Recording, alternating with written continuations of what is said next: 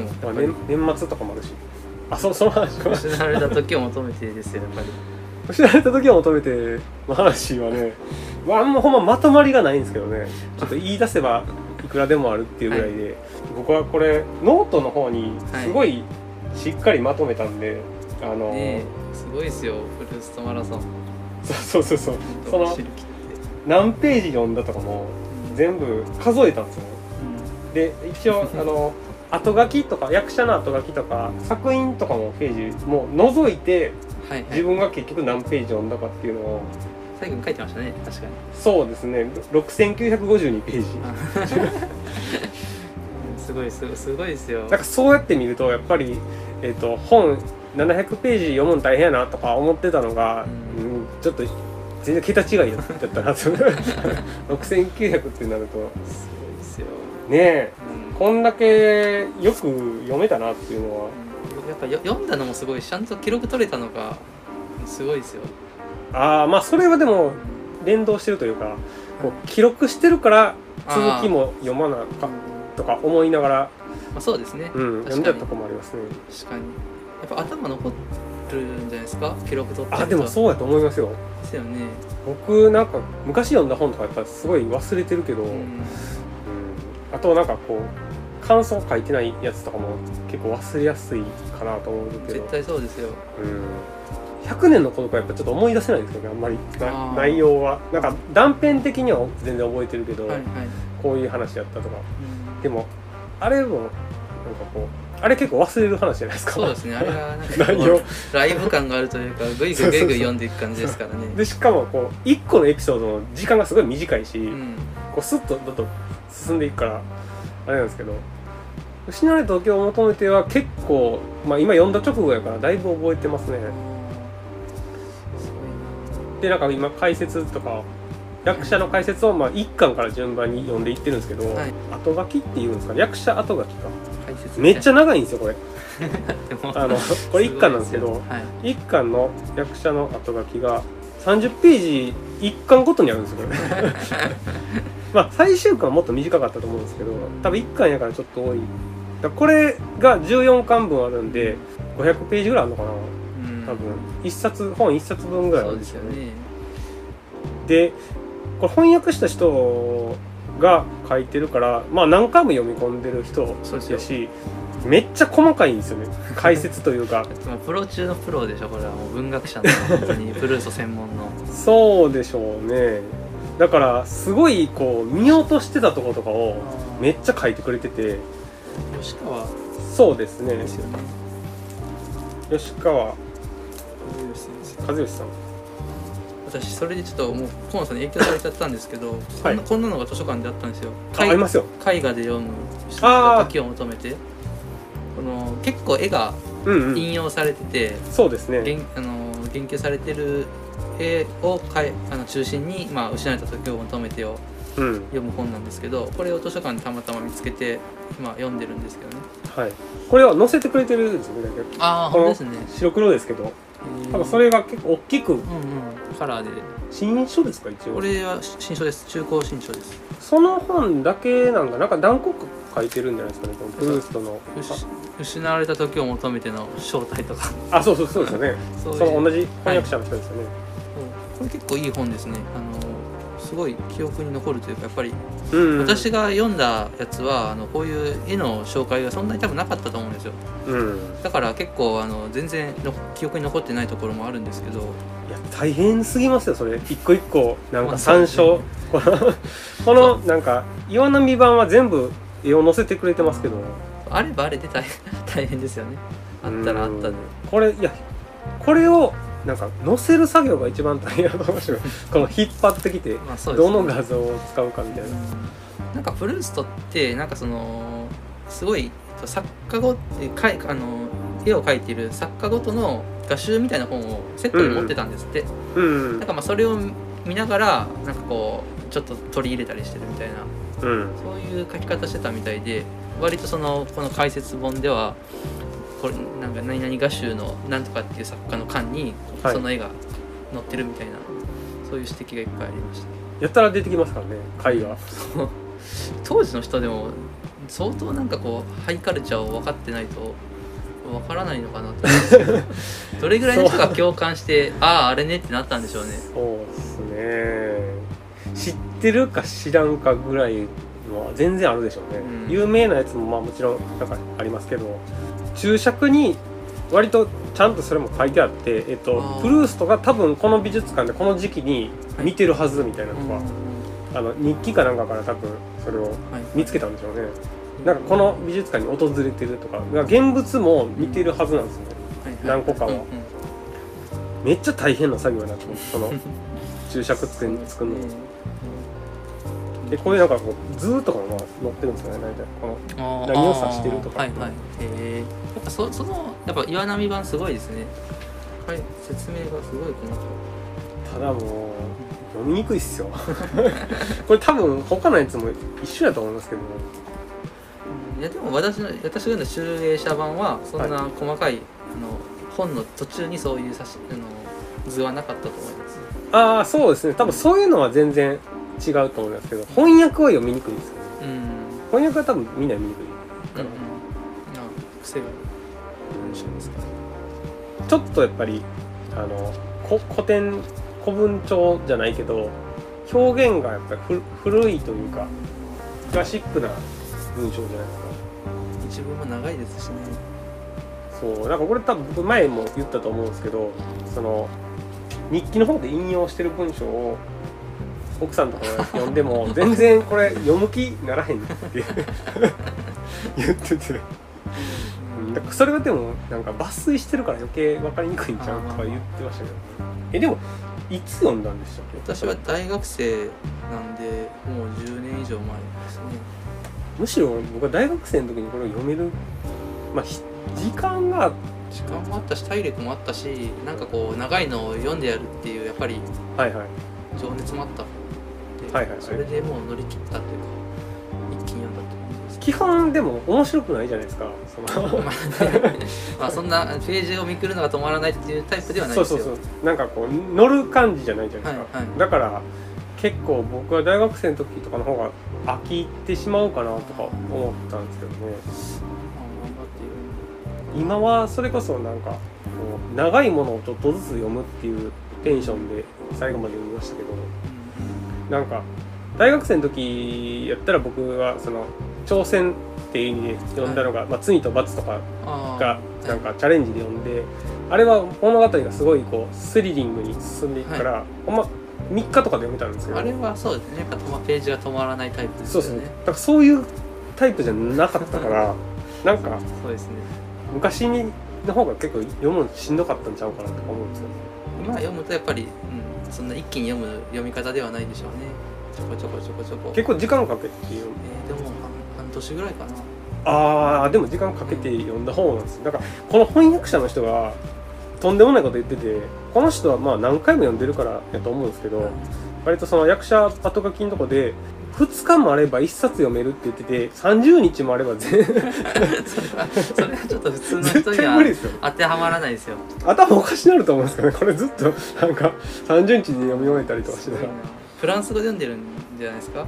あ原ー文だとなんか頭に入りやすいと思うえー、そのでもその感じ原文もだってしんどいみたいな。なんかその翻訳に関してフルーストの、えー諸女作はい。がなんかその内容がかぶってるんですよね、はいはい。なんかその時はもっと読みやすかったみたいなこと言ってて。ああそうだからなんだ文体はちょっと変わってるみたいですよ。最初とこの後で。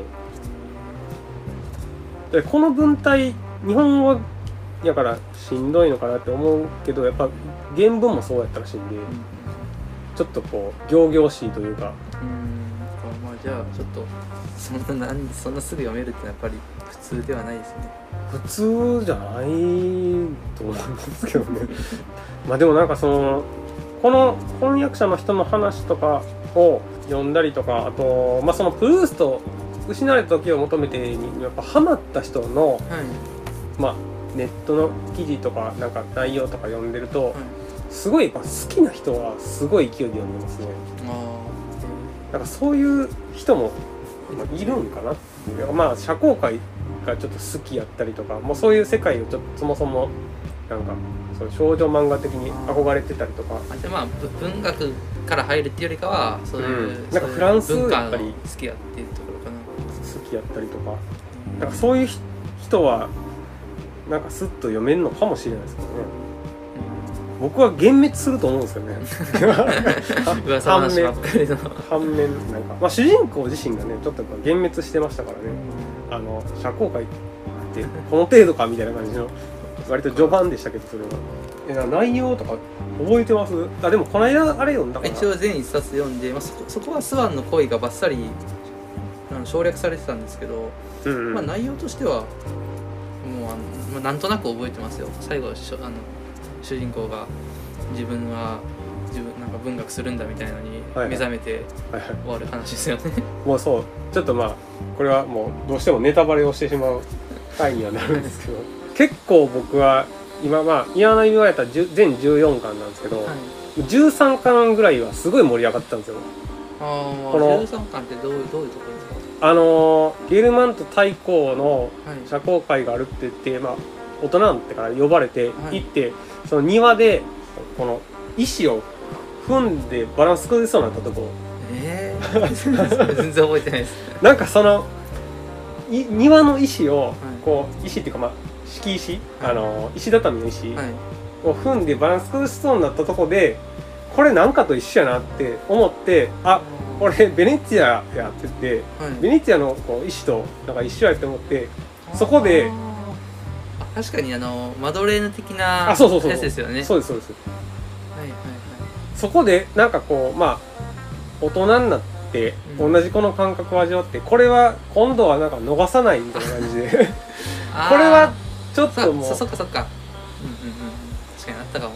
うなんかもうそこがもうピークでしたね。こあのー。失われた時を求めてるのこの13巻のとこは。はいはいはい。なんか今までも別になんか作家になりたいとか言ってたけどなんかあんまり大した文章も書けへんかってあー一回新聞に載ったぐらいではい。なんか小説家って呼べないぐらいの自分やったからもうなんか作家なんて諦めてたぐらいのとこうん。やったけどそれの感覚一つで俺はこれを書くしかないってなってもうなんかほぼ人が変わったみたいになるんですよね 確かに。決意するとこみたいなとこですね。あーはいはい。なんかどういう形でそのこの小説を書くようになるのかなっていうのははい。ずっとなんか読みながら思ってたはいとこでそれがこう一気に展開するとかやったんであもうここやなここがピークやなと思って読んでましたもんね。だからそこまではめっちゃ長いんですけどなんかそこまでの細かいこう人生録みたいなのがはい。いかにそれが必要やったかみたいなのもすごいだんだん喋っていくというか。ほぼ作家論とか文学論みたいな感じの話になっていくんですけど僕感想とかにも書いてたんですけど、えっと、ブルースもともとあれですよね。あの評論してたんですよね。ああそうそうかしてたかな。なんかその作家やけど文学評論家みたいなとこもあって文芸誌とかの評論とかをもう割とやってたりとかあとはなんかそういう、まあ、政治の話とかそういうのも意見載せたりとかしてた人でで評論を、えー、と物語で書くっていうのをやったのが最初だったらしくて。うん。だからどっちもなんかできる人、まあ、そういう話はまあ書いたんですけど 僕は日記の方に書いてたんですけど言葉で説明もできるし物語で書くこともできるでそれを両方やったのが失われた時を求めてやって最後の方ってほぼ言葉で説明してるんですよなんかはいはい。そのストーリーじゃなくて。うん。そうです結構あれもびっくりしてえこんな今までずっと物語をね読んでて話を読んでたのにうん。急になんか文学論語り出すからあ そうそうだったかな。確かになんか最後覚醒したみたいな感じで自分のや,、やるやるべきことが分かったみたいなので、うん、なんかテンション上がってたなっていうのは覚えてますね。ただまあそれをだから全一冊でどこまで、確かにあのマドレーヌ的なうん。ちょっと石畳か忘れちゃいましたけど、ありましたそういう。これこれだみたいなそうなんか今度は逃さないみたいな感じで。今まではその感覚をなんとなく感動だけしてたけどこの感動は何なのかっていうのをすごい俺はこれを書くためにこう生まれてきたぐらいの転身があるんで。そっか。ぱ記憶に残ったところって言ったらやっぱりあのえっとシャレリス氏とかサンルーがはい。あのサンルーって戦争に行きますよね。はいはい。で戦争に行く前にちょっとこうなんかいかがわしい場所でうん。いあのいるところをあの主人公が見ちゃうみたいなところとか。うん。なんかその辺のやっぱり物語的なところの方がうん。やっぱり記憶に残ってます、うん。なんかやっぱり作家論みたいなところはなかなかうん残らないですね。うんまあまあそのなんていうんですかね。作家論みたいな話もまああるんですけど、うん、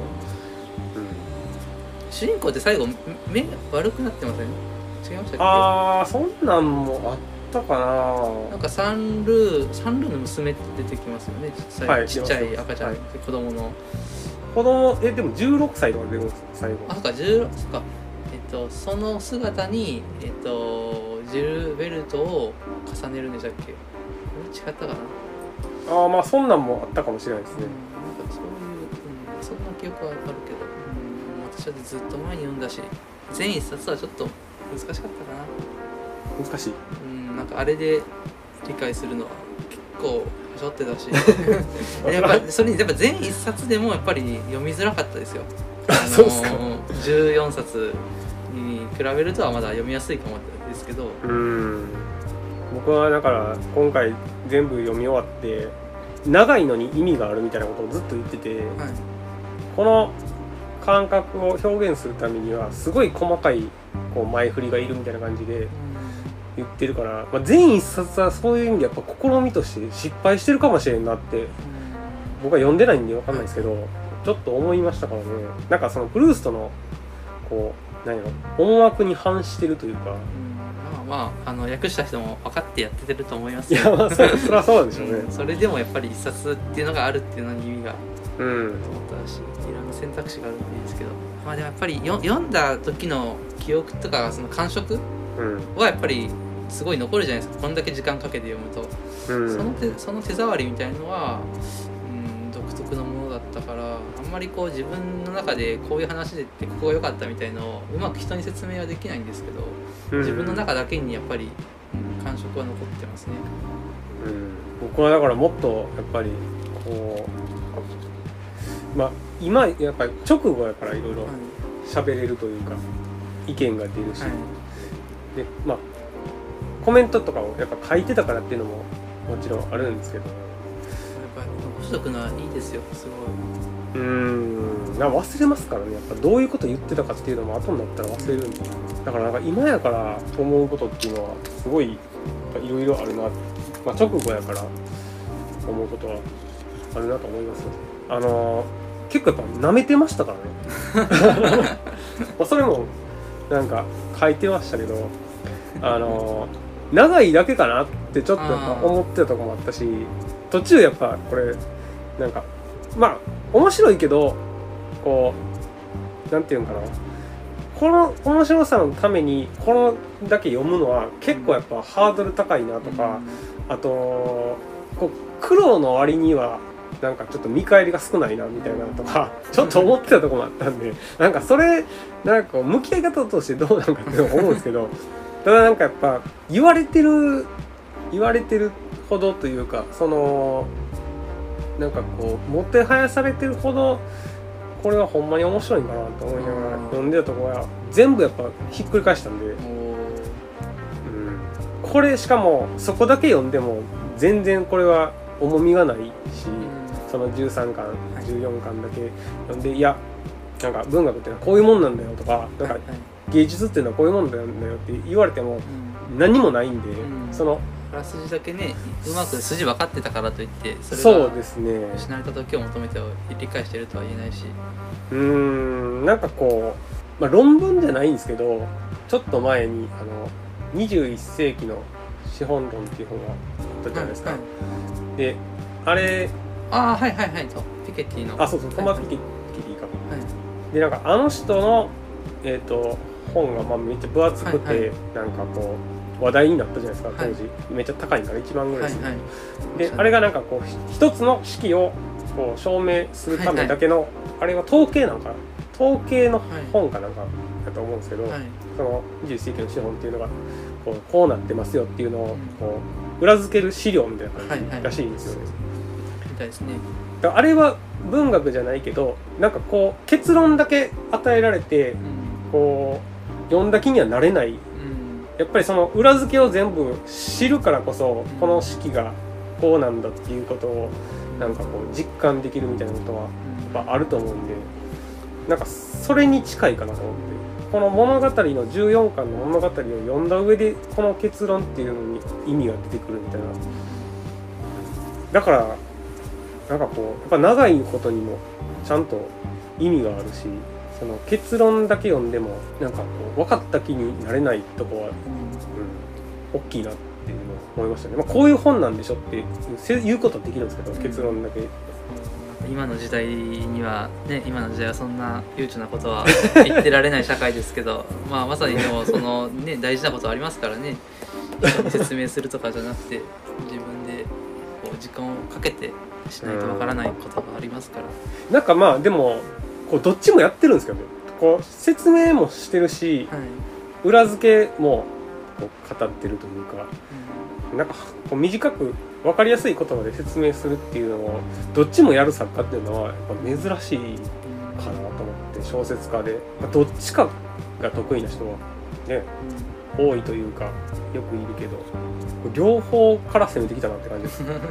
これがまあ分かりやすいって僕は思ったけどそれを決してこう分かりやすいと思わない人も多いかもしれない。ですけどその表現的に難しい。もうすごいなんかしっかり説明してたんでなんかやっぱ普通に評論だけやってもうまい人やなって思いましたし、うん。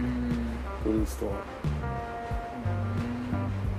でそれに物語を重ねてきたっていう裏付けというかこうバックボーン的な形で。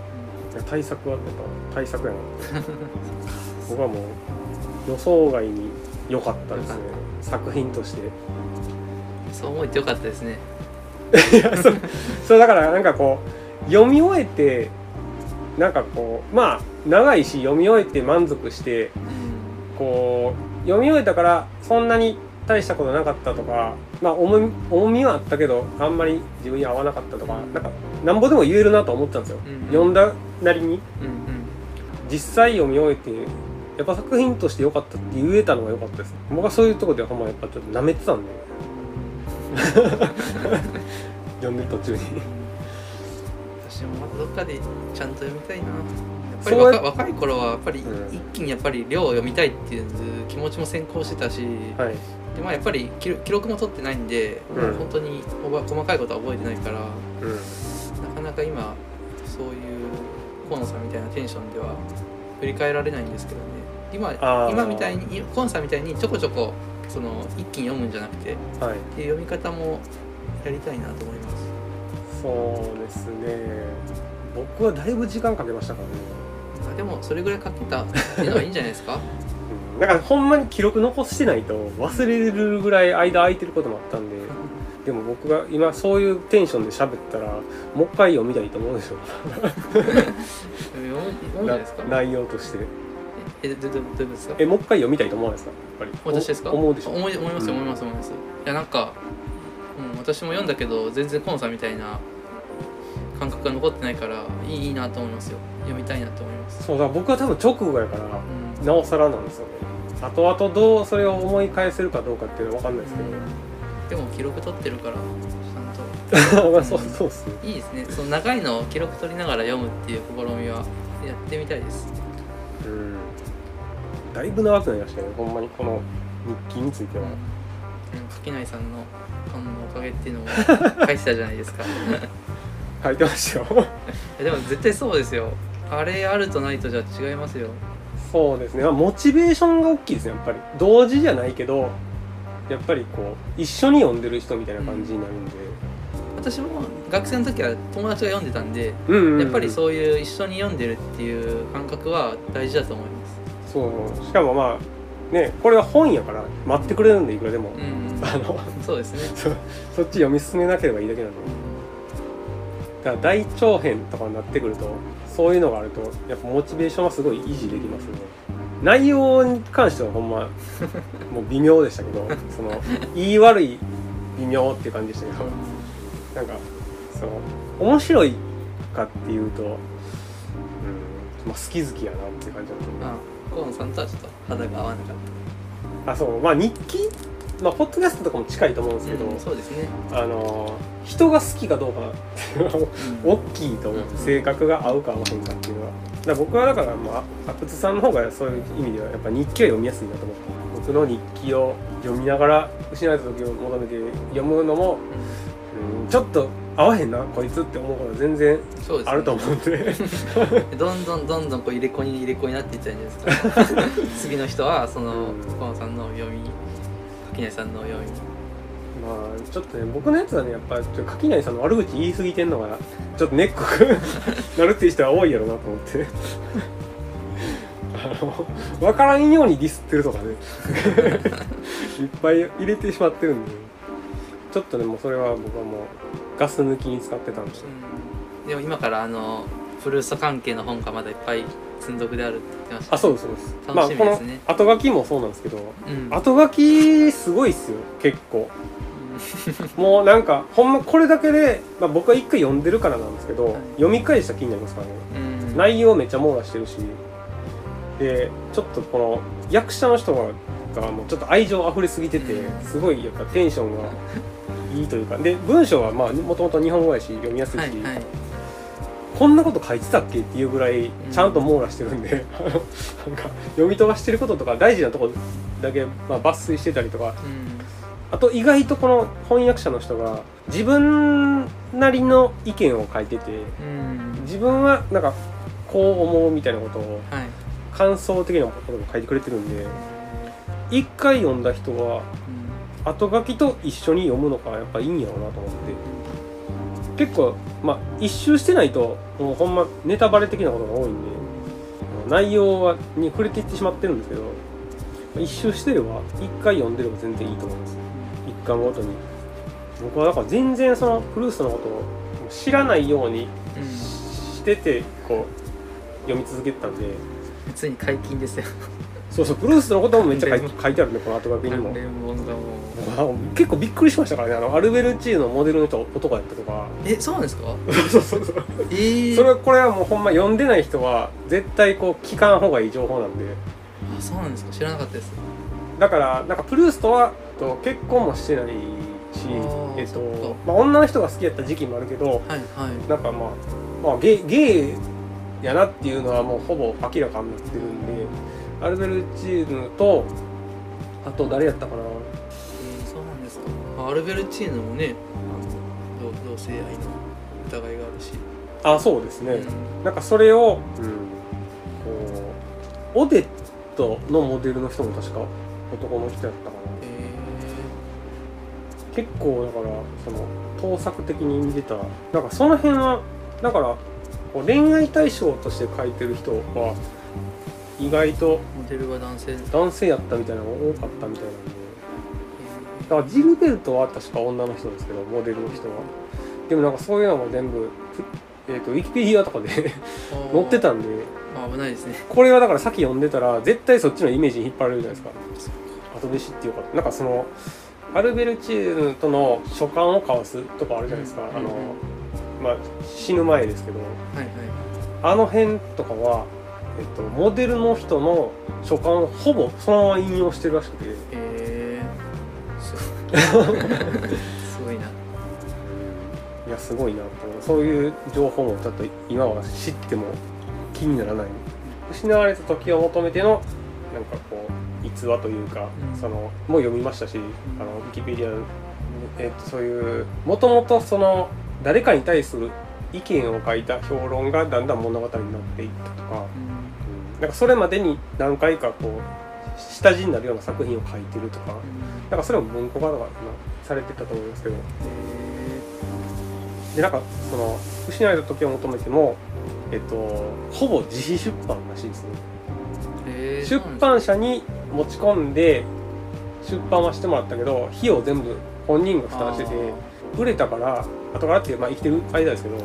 全然売れたからその後多分出版社出してると思うんですけど。なんかそれ金持ちじゃないとできひんな まあずっと金持ちじゃないことないとできないことずっとやってるんですけどそうですね。仕事ほぼしてないですし。なんかあの、えっと「天才たちの日課」っていう本が確か、はいはい。そういうタイトルであって、ありますね、うん、なんか作家とか。男性編女性編あそうですそうですそうですい一巻は別に男性女性混じってて二巻は女性だけに特化したんですけどそれでプルーストが一巻にあって、うん、なんか布団の中でこうご飯食べた後書いてるみたいな割となんていうかこう優雅な生活じゃないですけどうん。あの普通の労働者ではない生き方をしてたなっていうのを覚えてます。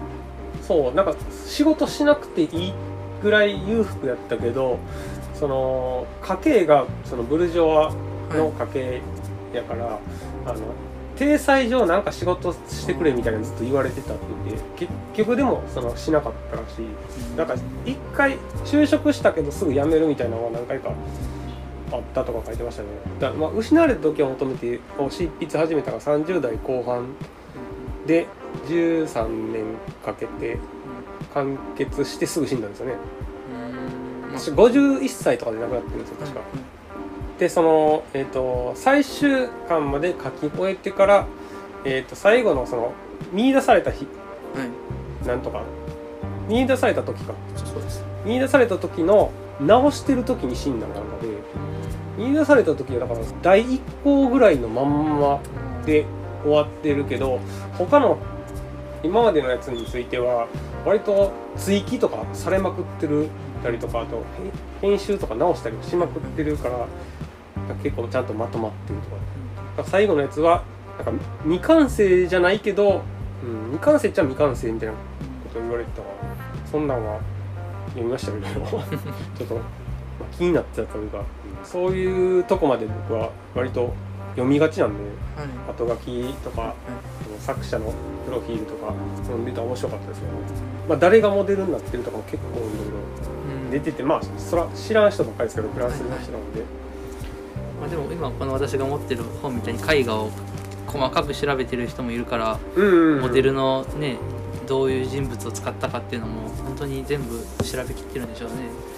いやまあ多分そうやと思います。だからその結構注釈にも出てくるんで誰がモデルとか名前とか。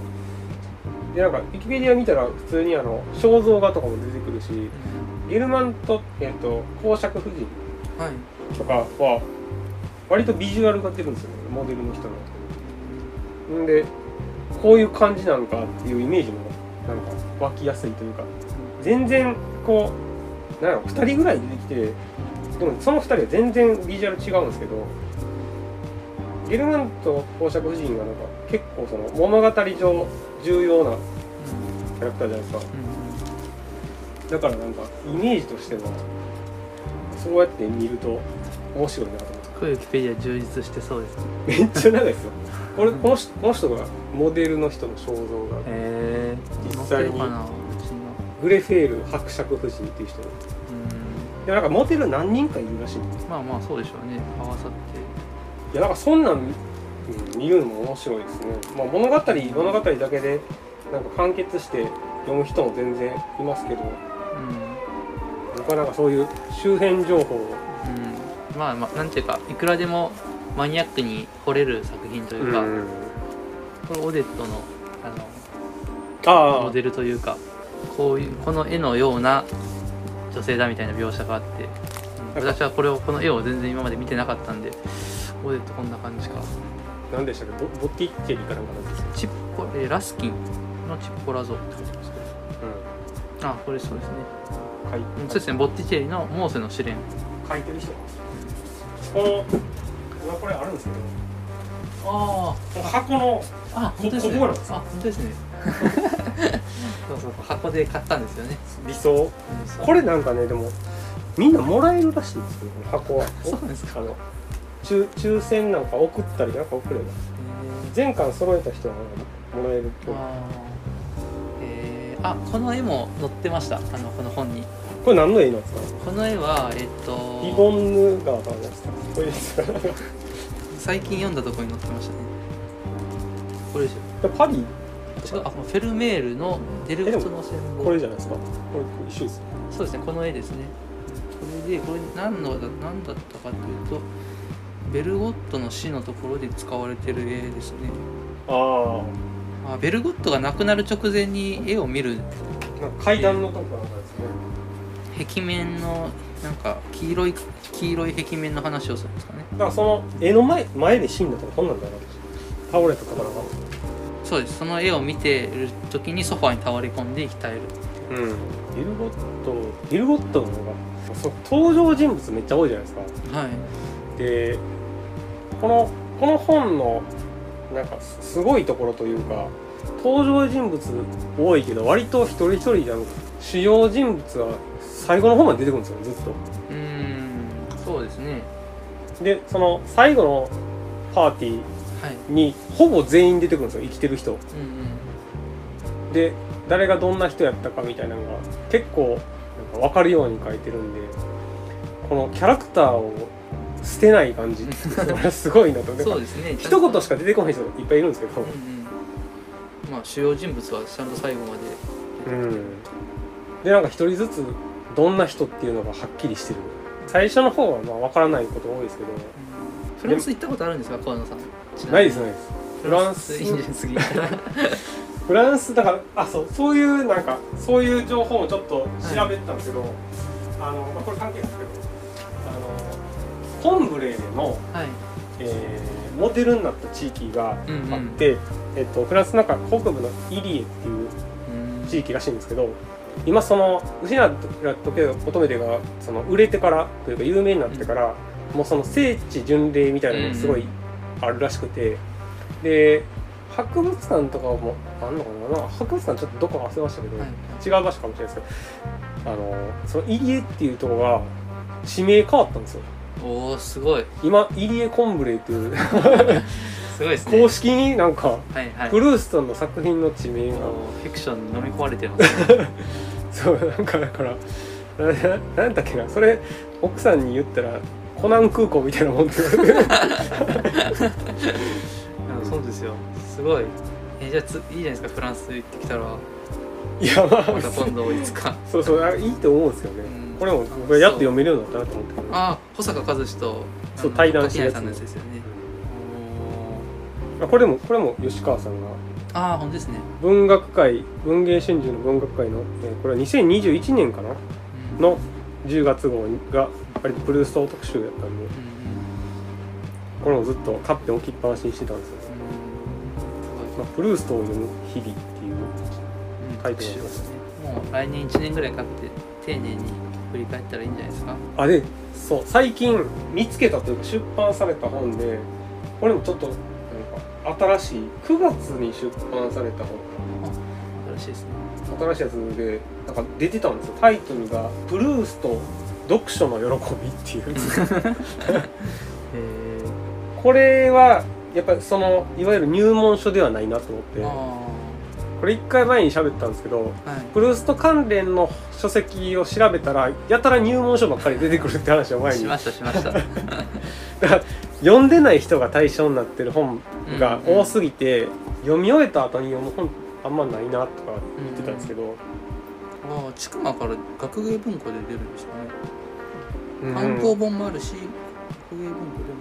これがねなんか一回見かけたんだったかな。エッセイって書いてタイトル章のタイトルとかも結構いろいろなんか出ててね。これはほんまなんかマニアっぽい感じの。マニアックな内そうですね。だってもう、えー東大と独協大学の名誉教授の先生が書いてる。あこれは結構本気っぽいですね、本気っぽいですよね。うん。結構なんか凝ってるんですよねやっぱりこの目次とかを見るだけで。うん。なんかもう千曲の学芸文庫から出てるってあたりが。買ったことないんで分かんないですけど。学芸文化はなかなかあの骨太だと思いますよ。うんちくま文庫とは別にね学芸文庫ってありますから。骨太ですよ、これはちょっと、うん、濃いやろうなと思って気になった本の一つですね。ミンストカンドまあもうちょっとだからそのこういう研究っぽいやつじゃなくてもはい。ねライトなやつ。まあでもやっとこの謎解きがあ読めるのもあるしこの2つは手元にあるのははい。でも読めるかなあそうですね。収容所のプルーソと謎解き失い謎解きを見はい。でまあこれはちょっとなんか難しいって言ってはったから。あそうです。私ちょっと読んで結構難しかった。うん。ただまあ文学論的なやつやったらフランス語の話が多い多いと多いうんちょっとねまだ私も最途中しか読んでないんですけど、うん。うんそういう話が結構最初は多かったんで後半は分からないです。今が一番。そうですね今一番理解できるからね。一番吸収できますよ今読むとで収容所のプルーストの方は結構プルースト読んでない人がも読ん。でる人が多いから、これってなんかプルーストを読んでる人が書いた本みたいな。そうですね。そういうやつですよね。そうですね。だからいろんな観点から読める。みたいな。だから物語の内容にも結構触れてるらしいんですけどそのそれこそさっき言ってたあのベルゴットが死ぬシーンをどう見たかみたいなのにそこを読んで垣内さんはプルースト本編も読もうと思ったらしいんで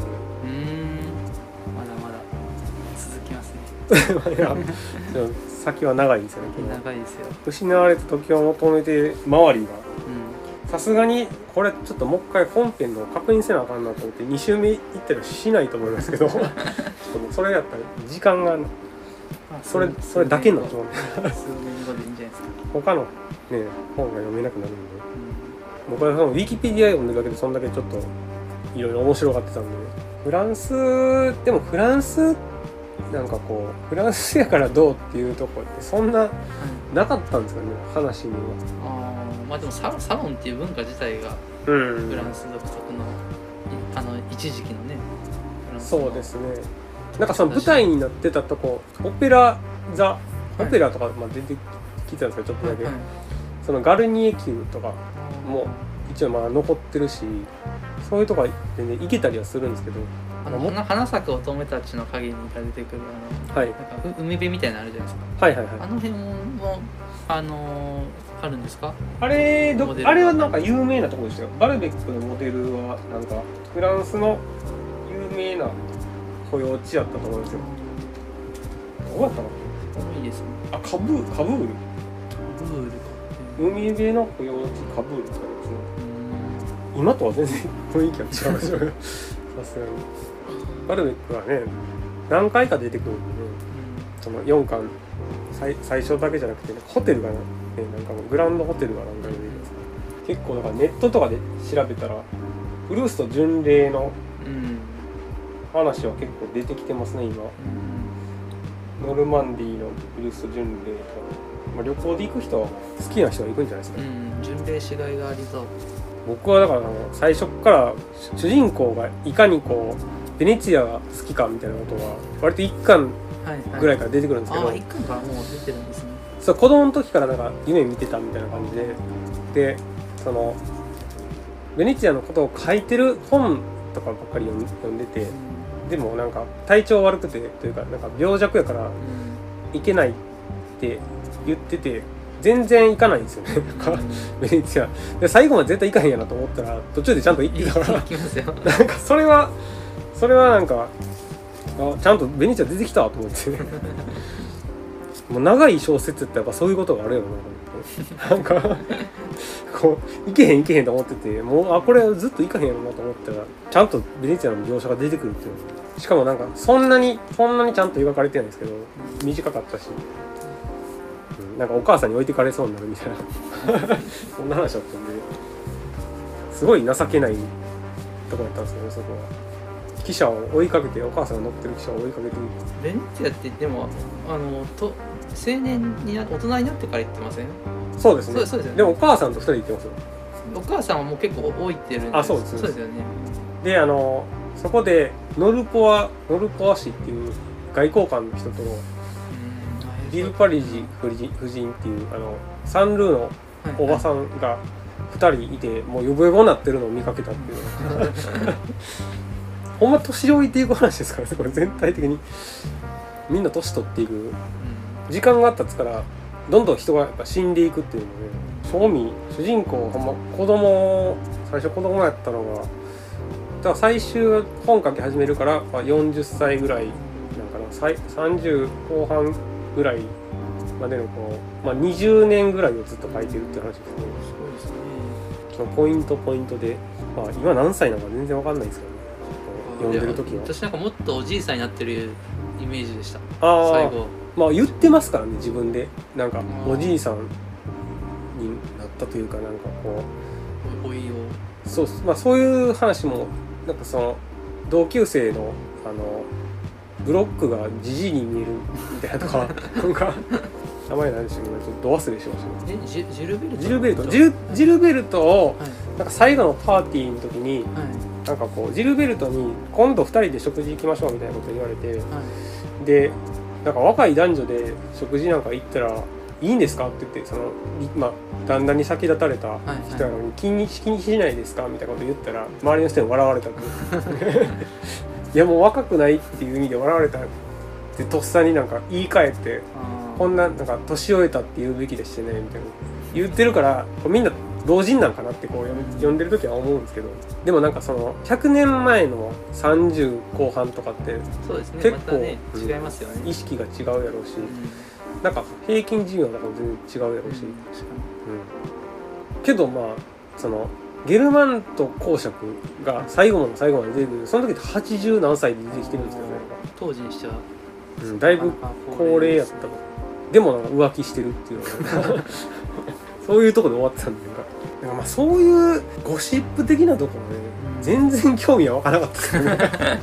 なんかそういう男女関係の話めっちゃ多いですからね、うん。なんかそこはちょっとやっぱ乗れない一因ではあったんで読んでる時に、うん。まあそこはやっぱりみんな 挫折するポイントなんじゃないですか。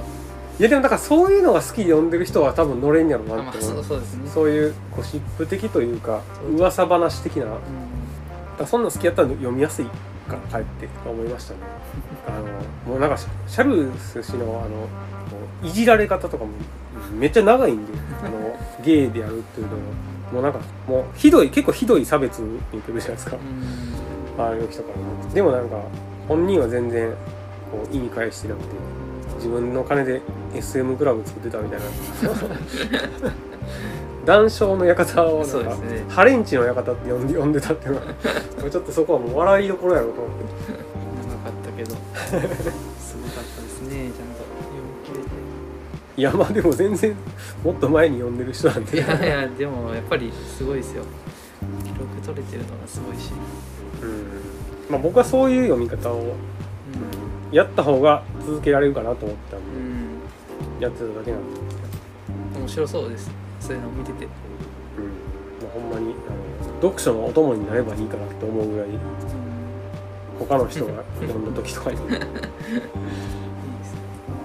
結構やっぱりみんな読む人によってはい。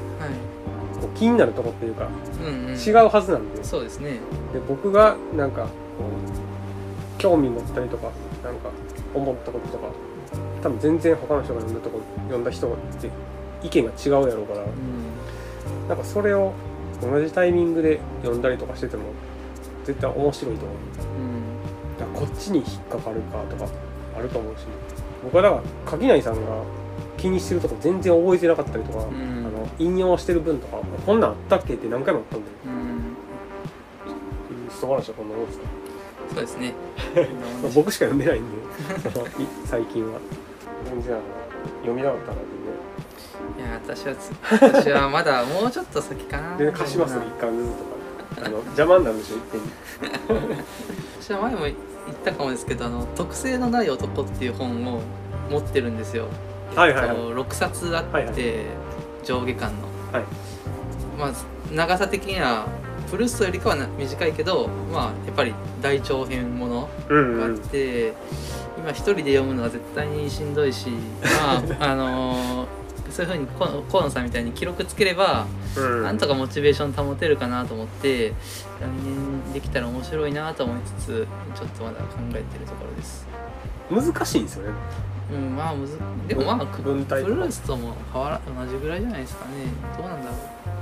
ブルースは意外とだから内容が下世話というかあああの、はいはい。はいはいその庶民的なところはあったんで、ちょっとね。まだ全然内容もよく分かってないんですけどでも、うんあのよよ読みたいなって潜在的に思ってる人もまあ世界に何人かはいるだろうしちょっとでも寄与できたらいいし 私もそうしないと多分モチベーションも続かないからやるとしたらそれかなと思ってます。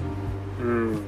そうですね、まあ、通して一冊その全集とかみたいに区切られてたらですけど、まあ、一一冊一つの本やったら通して読んだ方がいいでしょうし。そういうでも僕はそういうでかいのはちょっともう当分うん、うん思い浮かばないんで。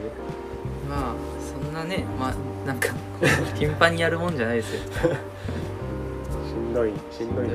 まあはい。せいぜいこうやっぱドストエフスキーの長編ぐらいだったら、うん。まあ、1ヶ月もあれば多分無理やろう。しそんなもんこんなもんですね